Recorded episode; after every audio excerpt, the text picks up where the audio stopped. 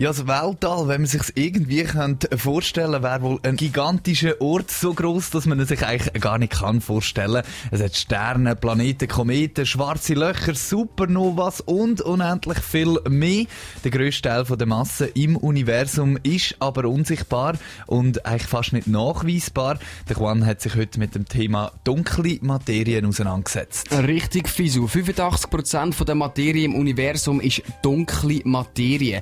Über drei Viertel vom gesamten Zeug, was es in dieser Realität gibt, gibt es eigentlich gar nicht. Also, es gibt es schon, aber es ist unsichtbar und es reagiert nicht auf Licht. Es reflektiert nichts, man kann es nicht anlängen, nicht schmecken und nicht fühlen.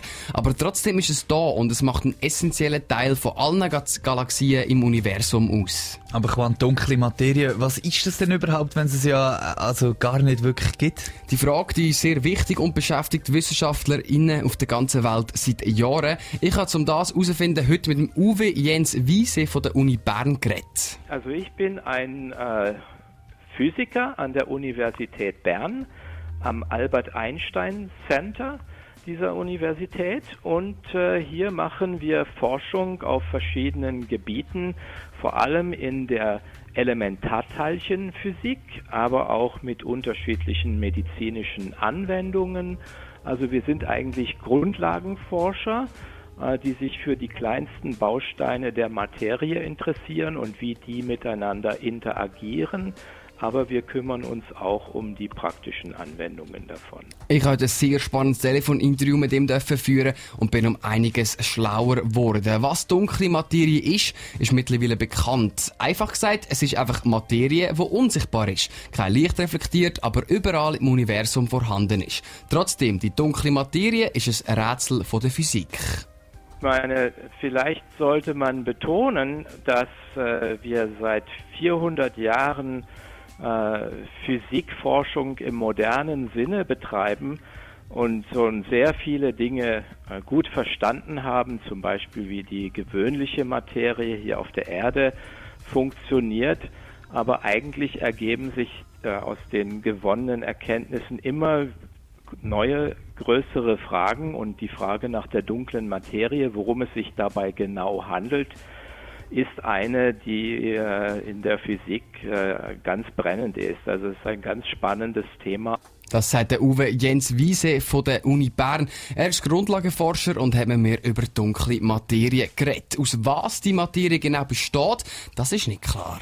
Es ist gar nicht bekannt, woraus diese dunkle Materie ähm, tatsächlich besteht. Man weiß aber, dass es so etwas geben muss aber es ist eben nicht äh, so, dass es Licht aussendet oder Licht reflektiert.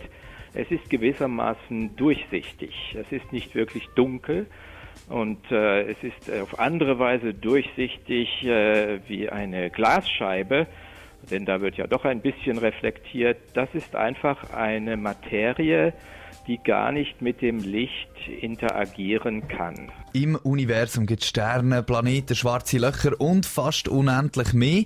85% von der Materie im Universum ist dunkle Materie, also Materie, wo man weder kann schmecken, fühlen noch sehen. Trotzdem ist sie da. Wie das kann gehen, dem ist heute Quan auf den Grund gegangen. Er hat nämlich mit dem Uwe Jens Wiese geredet. Er ist Grundlageforscher an der Uni Bern. Ja, genau, Fiese. Und wenn die dunkle Materie nicht mit Licht kann interagieren, also man kann sie nicht sehen, wie hat man denn die können nachweisen? Man hat sie indirekt nachgewiesen durch ihren Schwerkrafteffekt. Nämlich alles, was eine Masse besitzt, kann andere Massen anziehen.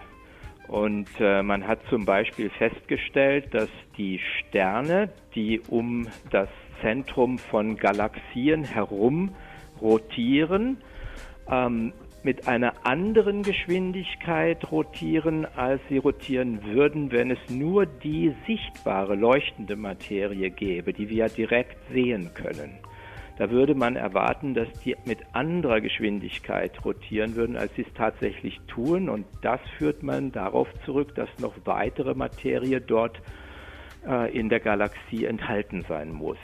Die dunkle Materie hat also eine Gravitation. Sie biegt also die Raumzeit, genauso wie ein Stern, der Mond oder das Mikrofon, wo ich jetzt gerade rede. Es ist einfach nicht sichtbar und es ist so wenig um, dass man sie noch nicht hat können nachweisen, sagt der Uwe Jens Wiese. Er ist Wissenschaftler an der Uni Bern. Er erzählt auch, was der Unterschied von normaler und dunkler Materie ist. Das kann man äh, indirekt äh, messen, zum Beispiel durch die Bewegung von Sternen um das Zentrum der Galaxie herum. Also eine Masse hat diese Materie durchaus, aber zum Beispiel hat sie keine Ladung. Es gibt ja die ganz gewöhnliche leuchtende Materie.